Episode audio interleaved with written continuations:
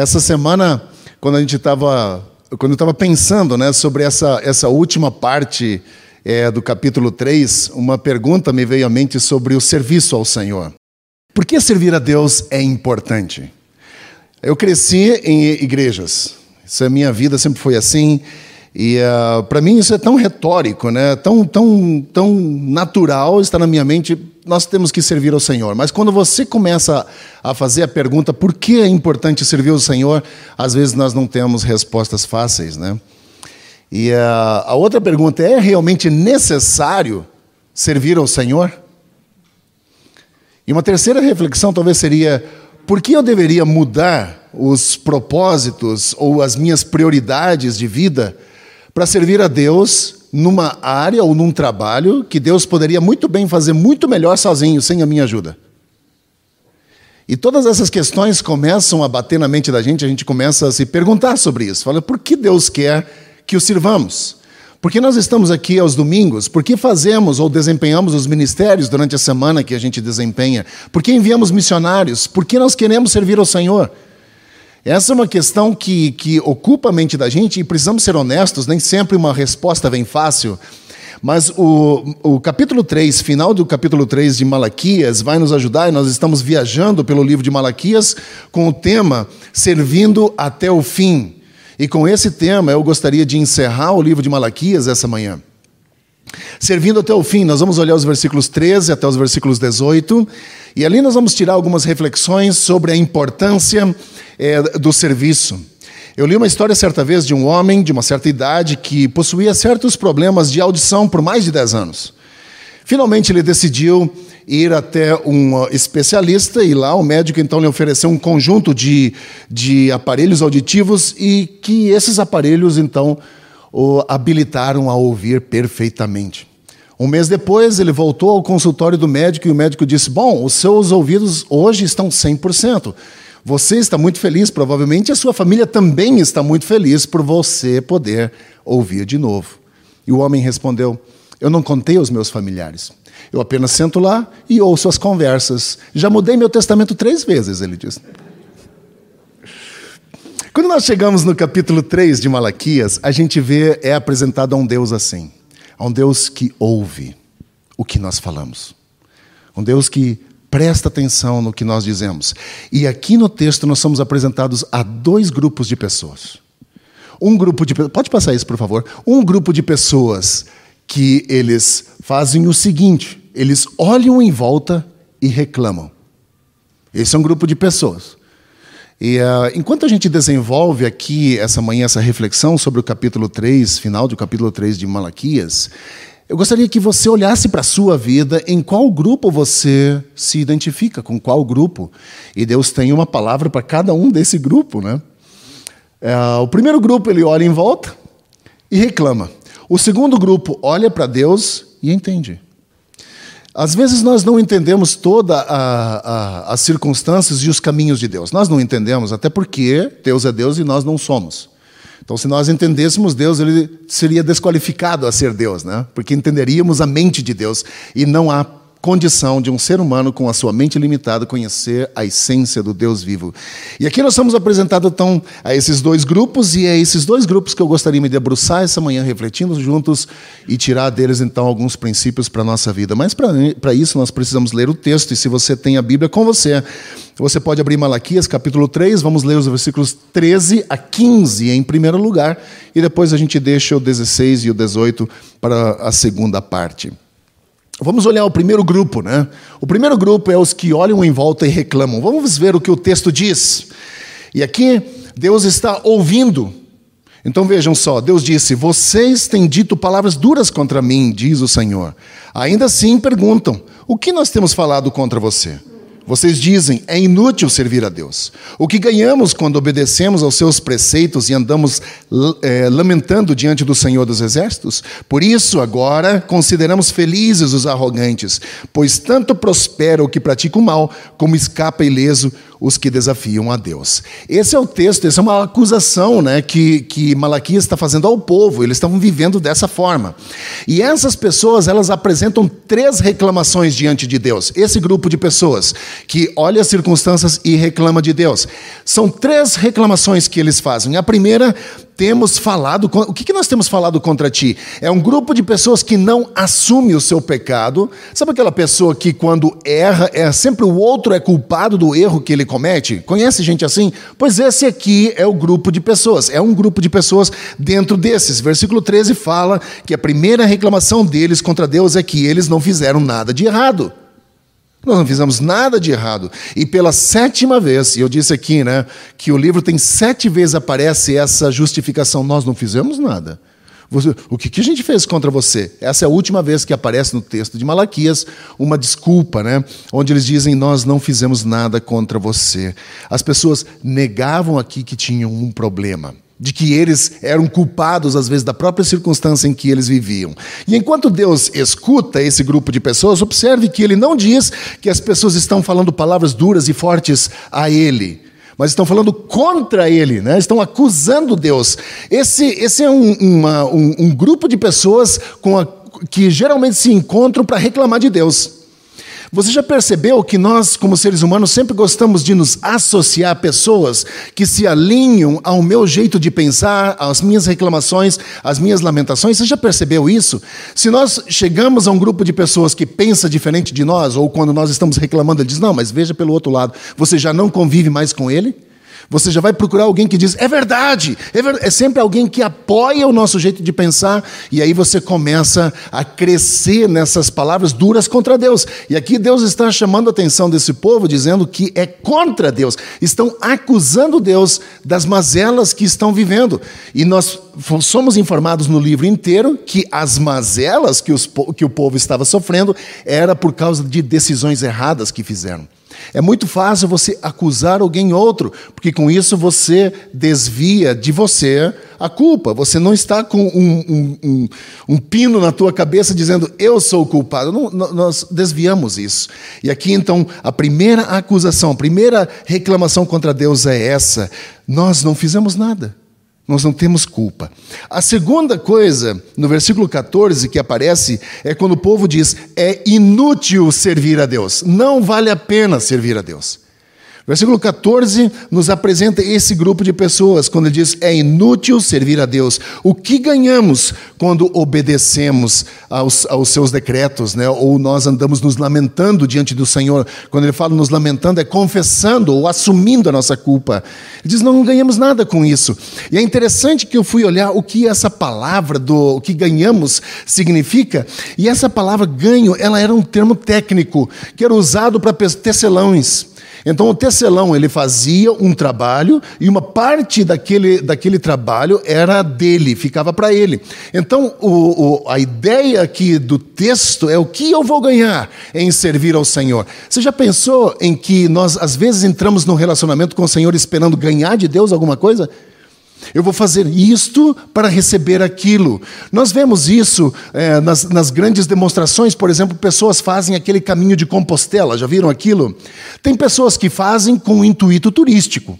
É bonito, tem um amigo que fez, é mil quilômetros, eu acho, se não me engano, uma coisa dessa, e você anda lá um mês inteiro. Ele fez no intuito de conhecer a, a região. Mas tem gente que faz aquilo como um sacrifício no intuito de alcançar alguma coisa.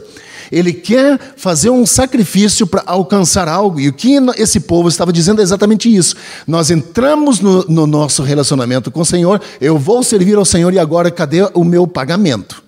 Eu quero o, o, o, ganho. Esse pensamento era muito semelhante daquele pensamento que aparece em Jó, capítulo 21, versículo 15, que diz assim: Quem é o Todo-Poderoso para que a gente o sirva? Que vantagem nos dá orar por eles? Sempre em busca de vantagem. Gente, Deus, esse, esse tipo de reclamação, quando nós encontramos aqui, ainda hoje passa em nossa cabeça. Nós entramos em relacionamento com o Senhor buscando vantagens.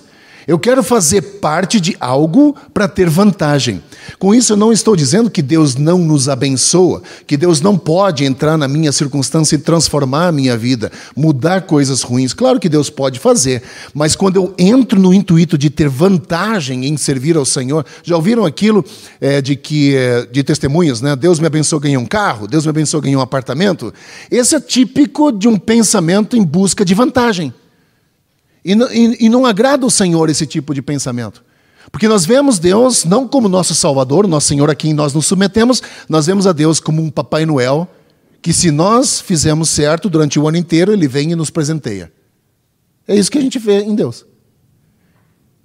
E aqui nós, esse pensamento nos, nos passa na cabeça. Nós paramos de servir porque às vezes nós não recebemos benefício do Senhor. Deixa eu dizer alguma coisa bem prática para vocês, o que aconteceu na, nessa semana aqui em nossa igreja. Nessa semana vocês é, não estiveram aqui, porque nós não temos atividades durante a semana, mas durante a semana nós tivemos irmãos trabalhando até 10, 11 horas aqui à noite. Trabalhando. Ninguém os viu trabalhando reformando cabeamento, que estava com chiado no som, estavam aqui até 10 e meia, 11 horas da noite, trabalhando. No outro dia trabalhavam no seu trabalho, mas estavam aqui servindo ao Senhor. Ontem eu, eu cheguei aqui, pessoas estavam servindo, pro, uh, preparando todo um ambiente para que houvesse uh, o, o trabalho com os jovens. Servindo. Ninguém os vê, Estão lá, felizes, alegres. Hoje de manhã eu cheguei, nós tínhamos o grupo de diáconos reunidos orando e, e a oração me chamou a atenção, dizendo assim, eh, pelo grupo, né, orando para que possam servir. De onde vem essa motivação? Ninguém os vê servindo. Ninguém, ninguém vê o trabalho deles, a não ser que deixem de fazer o trabalho. Aí todo mundo percebe, né? Não tem luz, está tá sujo o banco. A gente percebe. Mas a gente entra aqui todos os domingos, os bancos estão limpos, o chão está bonito, as lâmpadas estão funcionando, o som está adequado. Todas as coisas são feitas sem que a gente perceba. Sem que a gente perceba. Sem, no entanto, buscar benefício. Uh, ontem eu conversei com a esposa de um daqueles que estavam na semana inteira trabalhando. Que ele, Nilton e o Daniel estavam aqui a noite inteira, sempre trabalhando durante a semana. Falei com a Cristiane ontem, eu falei, Cris, você quer matar o teu marido já? Você está com vontade de matá-lo porque ele está sempre, sempre aqui? Ela disse, não, pelo trabalho o Senhor vale a pena, né? Para trabalhar para o Senhor vale a pena, eu, eu suporto, ela diz. Eu aguento, porque não é toda hora, é só uma semana, mas se for um mês inteiro, aí não, né? Mas servir ao Senhor é muito importante, traz bênção para nós, mas não em busca de, de algo, né, de benefício. Esse, esses irmãos servem sem, no entanto, querer nada em troca. É altruísta, é algo que eles fazem porque amam o Senhor, é algo que entendem que Deus nos criou para servir. Eu tive um professor na faculdade, ele disse que se alguém não serve, ele é, é, não vive para servir, não serve para viver. É simples assim colocado. Eu gosto muito de que Warren Wiersbe, que é um dos autores. Se você encontrar um, um livro de Warren Wiersbe, leia, vale a pena. Ele diz: para que a vida tenha sentido e a vontade de Deus seja feita, todos nós temos que aceitar quem somos e o que somos, entregar isso a Deus e agradecê-lo pela maneira como nos criou. O que eu sou é um presente de Deus para mim. E o que eu faço com isso é o meu presente para Deus. Deus nos criou com dons e Ele nos fez, nos deu esse presente. Tanto é que dom é chamado de presente, é dado um presente, presente para nós. E o que eu faço com esse dom é um presente que eu devolvo ao Senhor. Portanto, servir é importante. E esse grupo de pessoas está dizendo: servir a Deus é inútil, eu não tenho nenhum tipo de benefício em servir ao Senhor. Quem busca aplausos aqui na terra é tudo que receberá. É tudo que receberá, diz Jesus. Nós somos convidados e somos dotados de dons para abençoar e para servir o nosso próximo. E esse povo dizia: Eu não tenho ganho, eu não tenho benefício, não vale a pena. Não vale a pena. Servir é tudo, irmão, menos inútil. Servir a Deus não é inútil. Terceira coisa da reclamação que eles, que eles fazem a Deus está no versículo 15. E eles dizem: Deus não é justo. Veja o que diz o versículo 15. Ele, ele diz: Por isso agora consideramos felizes os arrogantes, pois tanto prosperam os que praticam o mal como escapam ilesos os que desafiam a Deus. Basicamente, eles estavam olhando em volta né?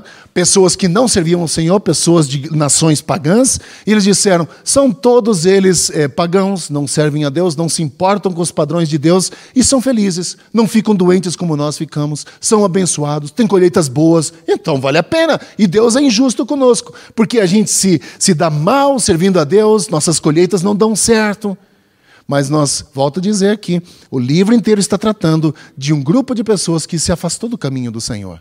E agora está recebendo essa, essa recompensa. E essa reclamação que esse povo faz é muito semelhante com as preocupações que Asaf traz no Salmo 73. Eu gosto muito desse Salmo 73, porque Asaf, que era um, um diretor de música, um pastor de música na época de Davi, ele disse, ele criava as músicas, poesias, né? E ele diz que quase caiu espiritualmente. Vejam o que ele diz no versículo 3 do Salmo 73. Eu tive inveja dos arrogantes quando vi a prosperidade deles. Eu tive inveja. Ele não diz que ficou indignado, ele diz que invejou esse povo, teve ciúme deles. Por que eu não sou como eles? Ele teve inveja. É interessante que essa ideia da arrogância, ah, quando você olha a palavra arrogante, é como alguém que tem uma buzina alta, ele faz barulho. Né? Ele diz: Estou com inveja dessa pessoa porque ela prospera, ela vai bem. E eu quase caí espiritualmente por causa disso. Diz Asaf. Ele diz: Pois tive inveja dos arrogantes quando vi a prosperidade é, desses ímpios. E quando a gente olha para a prosperidade da palavra shalom, né, que, que significa basicamente conclusão, realização, um pacote né, inteiro, ele diz: esses, esses ímpios eram assim. Não, o povo da aliança de Deus não estava vivendo isso, ele diz então: Deus não era justo. Eles estão basicamente dizendo: Deus esqueceu de nós, portanto, nós vamos esquecer de Deus também. Asaf continua dizendo nos versículos 4 e 5, ele se pergunta né, se a vida parece tão boa para os outros que nada tem a ver com Deus. Ele diz: eles não passam por sofrimento e têm o corpo saudável e forte, estão livres dos fardos de todos, não são atingidos por doenças como os outros é, homens. É isso que Asaf diz, né? Mas quando nós negamos é, o que fazemos, né, quando nós não somos honestos com as nossas, nossas dificuldades e dizemos algo errado, eventualmente paramos de servir o Senhor. E quando nós paramos de servir o Senhor, nós nos afastamos dos propósitos do Senhor. E quando nós nos afastamos dos propósitos do Senhor, nós começamos a acusar Deus de ser injusto. E, continua, e começamos a acusar Deus de, de, de injusto, né? ou não se importar conosco. Bom, mas eu sou grato que não fica só nesse grupo de pessoas. O texto também nos apresenta um outro grupo de pessoas, e nós vamos olhar para esse outro grupo de pessoas, que é o grupo número dois. Um grupo que, se você se enquadra ou se identifica em alguns aspectos com o grupo um, olhe para o grupo 2 e veja se você também não se enquadra né, no que o grupo 2 faz. Vamos ler os versículos 16 até o 18 aqui do capítulo 3 de Malaquias. Depois, aqueles que temiam ao Senhor conversaram uns com os outros, e o Senhor os ouviu com atenção. Foi escrito um livro como memorial na sua presença acerca dos que temiam ao Senhor e honravam o seu nome. No dia em que eu agir, diz o Senhor dos Exércitos, eles serão o meu tesouro pessoal. Eu terei compaixão deles como um pai tem compaixão do filho que lhe obedece. Então vocês verão novamente a diferença entre o justo e o ímpio, entre os que servem a Deus e os que não servem. É, duas características aparecem aqui nesse texto de pessoas de caráter cristão, de um caráter piedoso. Você vê o caráter deles, e o caráter deles são pessoas que exaltam a Deus, e depois você vê a conduta deles, pessoas que edificam um ao outro. Nós somos informados pelo texto de que eles temiam ao Senhor. Temer ao Senhor é ter um tipo de, de, de, de medo diante de Deus, para de, o medo de não acusar a Deus ou de não ofender a santidade de Deus, de, de, ter a noção da grandiosidade de Deus e dizer assim: meu, eu não quero errar com Deus, eu não quero ofender a Deus, porque Ele é justo. Nós temos visto hoje que a palavra, a palavra de ordem é ousadia, né? Onde não existe mais temor a Deus, onde as coisas, onde Deus é acusado, Deus é, é, é, é minimizado, é xingado, é, é vilipendiado o nome de Deus em todos os lugares, qualquer coisa que simbolize o nome de Deus é tripudiado, é jogado no lixo, por conta dessa, dessa palavra de ordem de ousadia. Somos ousados diante do Senhor. Na verdade, perdeu-se o temor de Deus. Perdeu-se o temor. E nós vemos que alguém que perde o temor, o poço não tem fundo. Né? Não tem limite mais. Portanto, é importante que a gente tema ao Senhor. E esse grupo de pessoas, diz o texto, temiam ao Senhor. Eles tinham um temor reverencial. Eu gosto muito do que o Tozer diz. Ele diz que quem conhece a Deus e o teme, ele fica atordoado diante do esplendor da grandiosidade de Deus. Então, toda vez que você abre a Bíblia, eu lembro que é, é dito sobre Martinho Lutero, né? Toda vez que ele subia para pregar, ele tinha ataques de. Ele tinha tremedeira de temor, de pavor. Porque dizer, eu vou abrir a Bíblia diante de Deus e diante das pessoas, isso me causa temor muito grande. Porque a responsabilidade que está sobre meus ombros de orientar e de instruir um povo na palavra de Deus é uma responsabilidade muito grande. Tem gente que menospreza isso, faz de qualquer jeito. Mas temor, como diz Tozer, conhecer a Deus é temê-lo e ficar atordoado com o esplendor da sua presença é ficar realmente submisso a Ele e de, de, reconhecer que Deus não está lá apenas para atender as nossas necessidades, mas nós estamos aqui para nos curvar diante de Deus, nos submeter a Deus e, diante da Sua supremacia, tomar uma atitude diante da Sua santidade. É isso que nós somos chamados a fazer. E esse grupo de pessoas estava fazendo assim. O remanescente fiel aqui de, de Malaquias 3 estava em sintonia com o caráter de Deus. E eles se sentavam para conversar uns com os outros, diz o texto. Ó, eles temiam, os que temiam o Senhor conversavam uns com os outros. O que eles estavam conversando? Estavam se encorajando estavam falando bem de Deus, estavam dando testemunho de quem Deus é na vida deles, do que Deus tem feito na vida deles, eles estavam fazendo isso. Você tem um amigo assim na sua vida? Alguém que quando você encontra com ele, ele fala de Deus sobre você, com você, a ponto de que quando você vai embora, você se sente tão encorajado, a tua fé é tão fortalecida, você tem um grupo de pessoas assim? Porque esse é um grupo de pessoas que você precisa conviver. Um grupo de pessoas que te encoraja na tua fé. Um grupo de pessoas que diz: ok, ninguém está reconhecendo o trabalho que você faz, você aparentemente não está tendo benefício no serviço ao Senhor, mas continua, vai e faz. Isso é para a glória do Senhor, encorajando você a fazer, enchendo você de alegria em ir em frente, em continuar, quando a maioria das pessoas já desistiram no meio do caminho. Esse é um grupo de pessoas que nós precisamos. Eles se encontravam para mencionar o que Deus fez por eles e quem Deus é para eles. É o que nós fazemos aqui essa manhã. Nós nos encontramos com um grupo de pessoas que têm a mesma mentalidade, o mesmo desejo. Nós queremos servir ao Senhor e nós queremos dar o nosso melhor a Ele.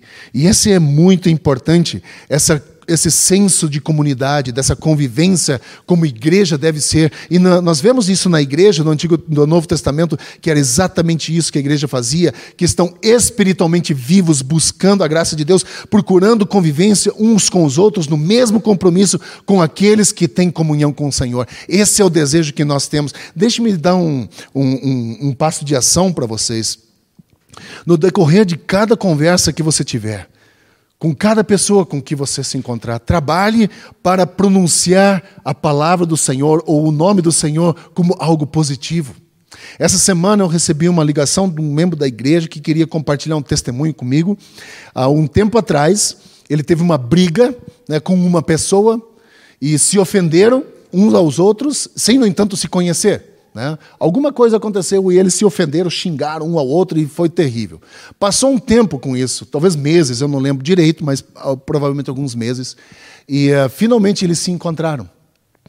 E antes desse encontro, essa pessoa me disse que Deus já havia o incomodado terrivelmente a respeito daquele comportamento que ele teve. E, uh, e sendo que ele era inocente no processo, porque ele não tinha culpa na discussão. Finalmente, nesse encontro, ele sentiu uma grande necessidade de pedir perdão para essa pessoa. E ele foi. Mesmo a contragosto, eu acho, né? Porque eh, incomoda a gente pedir perdão, né? Ainda mais reconhecer quando a pessoa, o outro falhou com você, mas ele foi. E quando ele chega e diz: Deixa-me falar uma coisa para você, eu preciso pedir perdão. E a outra pessoa diz: Não, quem tem que pedir perdão a você sou eu. Ele disse: ah, eu sou, uh, Aí essa pessoa, nosso, um membro da nossa igreja, disse: Eu sou um cristão muito meia-boca. Eu, eu deveria ter tido um outro comportamento. E o outro disse: Eu também sou um cristão meio. Sabe, dois cristãos brigaram, sem saber. E de repente Deus toca no coração, e um pede perdão e mexe com o outro, e os dois saem encorajados. Quando você encontrar com alguém essa semana, trabalhe para pronunciar o nome de Deus e procure maneiras de edificar a pessoa com quem você está. Edifique essa pessoa. Fale bem de Deus. Fale daquilo que Deus fez em você. Volto a fazer a pergunta: você tem amigos que são assim na sua vida? Quando você se reúne com eles, você você sente ou você sai com uma reverência mais profunda de Deus? Com uma fé mais fortalecida de Deus? Se você não tem, eu, eu, eu encorajo você a encontrar pessoas assim. Cerque-se de pessoas que encorajem você, que motivem você, que joguem você para frente. Não pessoas que falam só mal de Deus, que cristianismo não vale a pena, que igreja é tudo um bando de hipócrita. De fato, a igreja é feita de pessoas, nós temos hipocrisia e sempre tem lugar para mais um hipócrita na igreja, né? Eu acho que assim, quando nós começamos a falar mal de, de igreja, gente, igreja é a noiva de Cristo. Temos que tomar muito cuidado quando a gente fala da igreja. Não fala mal da igreja. Não fala. Sabe, encoraje os outros, fale bem da igreja, daquilo que Deus inventou. E ao, ao agirem assim, veja se quando essas pessoas, o caráter delas de servir ao Senhor, temer ao Senhor, e de atitude, de encorajar uns aos outros, ao agirem assim, veja o que eles descobriram. Malaquias de 16 a 17 nos fala que eles compreenderam alguns aspectos do caráter de Deus. O Senhor os ouve, diz o versículo 16. O Senhor ouve quando o seu povo o honra.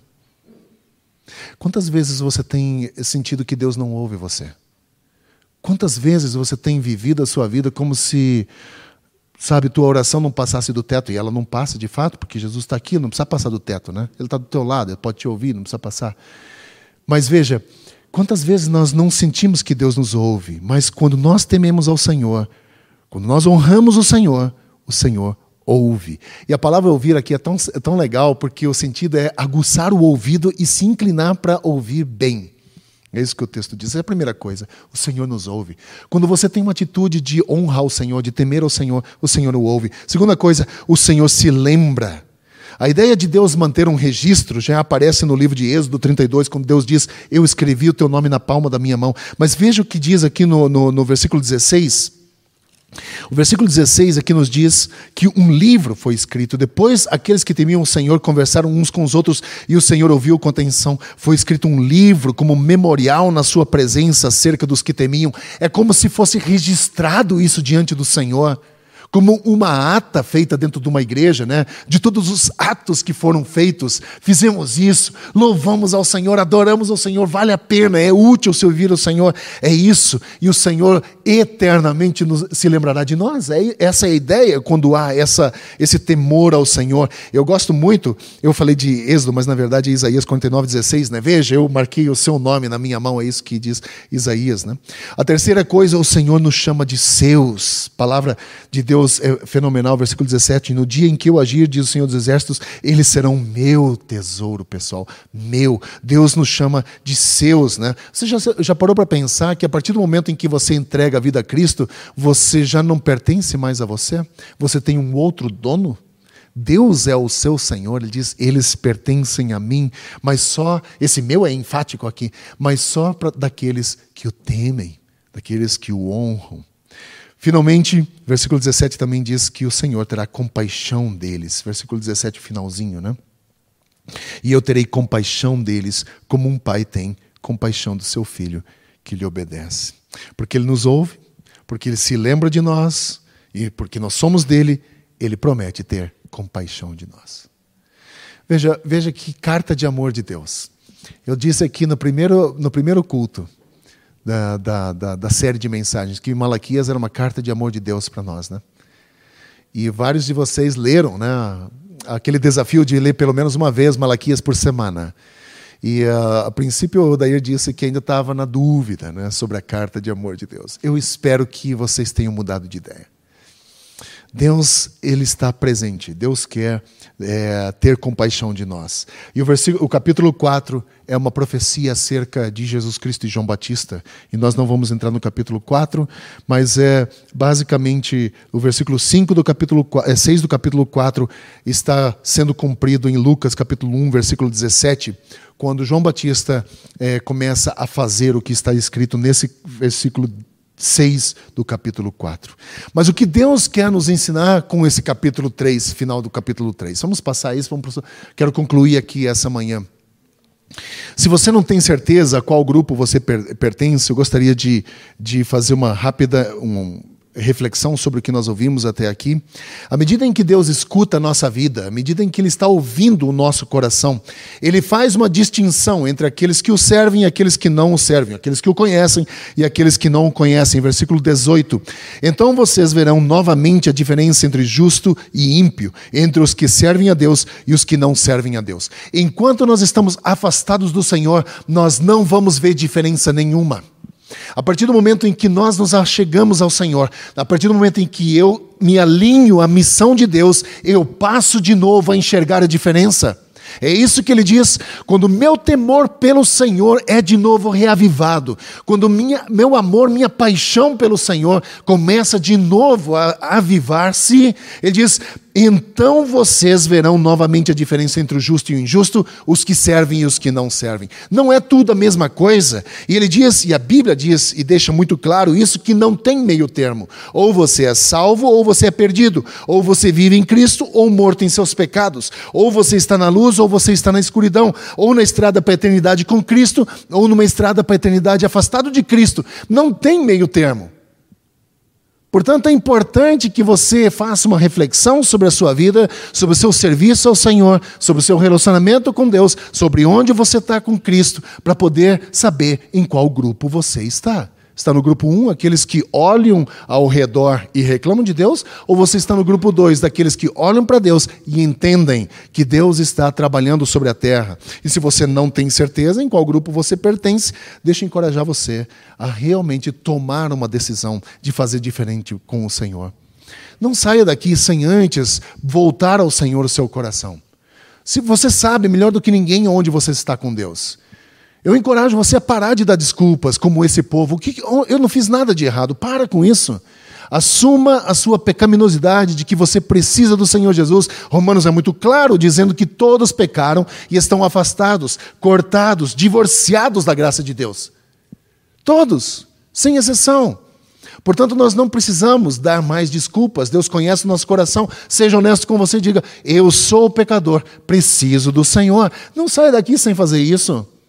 Não saia daqui sem antes é, a, alinhar de novo a sua vida com o Senhor, buscar um relacionamento com o Senhor, uma intimidade com o Senhor, para que você possa ser incluído nesse grupo número dois, daqueles que temem ao Senhor e que falam bem uns com os outros sobre quem Deus é daqueles que quando erram pedem perdão, daqueles que quando mesmo têm um relacionamento quebrado vão e tentam consertar. Eu disse aqui algumas semanas atrás que nós temos uma responsabilidade com os nossos relacionamentos interpessoais, com o meu relacionamento com o meu cônjuge e com o meu relacionamento é, é vertical com Deus.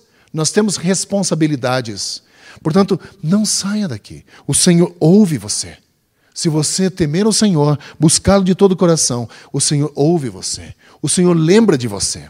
O Senhor tem a sua, seu nome escrito na palma da mão dele, nos seus registros, se formos usar esses termos que são utilizados aqui no livro. O Senhor tem você como um tesouro pessoal. É o seu tesouro. E o Senhor tem compaixão de você. Eu gosto muito do versículo 16, e volte, volte, volte por esse versículo 16 por um instante. Foi escrito um livro como memorial na sua presença acerca dos que temiam ao Senhor e honravam o seu nome. Sabe o que, que denota aqui? Se um livro foi escrito como memorial daqueles que temiam ao Senhor, provavelmente o nome deles estava lá, né? O nome daqueles que temiam estava nesse livro. Coloca o teu nome lá também. Né? Coloca o teu nome num livro assim. Daqueles que temem ao Senhor, daqueles que honram ao Senhor e permanecem firmes no compromisso que assumiram com o Senhor e também firmes no relacionamento com o Senhor. Que Deus abençoe vocês. Meu desejo é que o texto de, de Malaquias tenha mudado a sua perspectiva, porque às vezes nós olhamos para o livro de Malaquias como um livro muito pesado, mas é uma carta de amor de Deus, de um Deus que chama o seu povo de volta para um relacionamento íntimo com Ele.